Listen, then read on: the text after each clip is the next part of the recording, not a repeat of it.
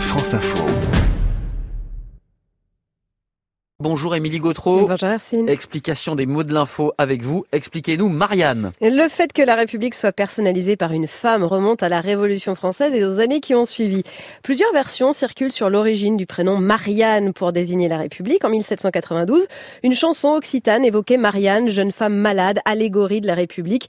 Marianne, prénom surtout très fréquent à l'époque, formé de celui de la Vierge Marie et de sa mère Anne, prénom du peuple, qui a d'ailleurs pu être utilisé au départ de façon moqueuse par les opposants à la République pour stigmatiser son côté populaire, avant qu'à l'inverse, il soit mis en avant par les défenseurs de l'idéal républicain.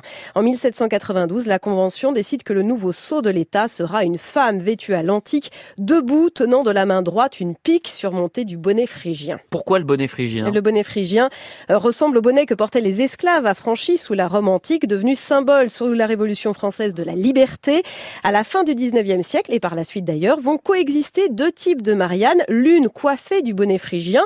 Marianne combattante, souvent cheveux au vent, seins dénudés. L'autre voulu plus rassurante, plus consensuelle, plus sage, sans bonnet. Des bustes de Marianne euh, qui apparaissent ensuite dans les mairies progressivement, mais il n'y a pas vraiment de consigne officielle, euh, pas de buste officiel non plus. Ce qui avait d'ailleurs été rappelé en 2000 par le ministère de l'Intérieur, aucun texte législatif ni réglementaire n'impose de modèle spécifique aux maires.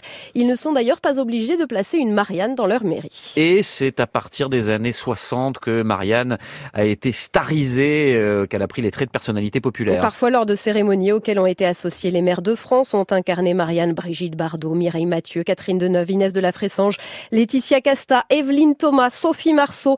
L'aspect starisation a d'ailleurs pu être critiqué par ceux pour qui Marianne doit avant tout être une incarnation anonyme, intemporelle de la France. Et le visage de Marianne qu'on trouve sur les timbres-postes il est lui choisi par le chef de l'État. La tradition veut qu'à chaque mandat présidentiel, un nouveau dessin soit réalisé. Là encore, pas de loi, de décret spécifique, mais en général un thème, un artiste désigné, Jean Cocteau par exemple en 1961, et une décision finale qui appartient au président. Emmanuel Macron avait dévoilé en juillet dernier l'œuvre qu'il avait choisie, celle qui figure sur les timbres actuels, celle de l'artiste de street art Isolt Digan, alias Eyes, dite Marianne l'engagée, une Marianne que l'artiste a voulu forte, fière, volontaire, en avec un regard franc qui porte vers l'avenir, à la fois contemporaine et intemporel.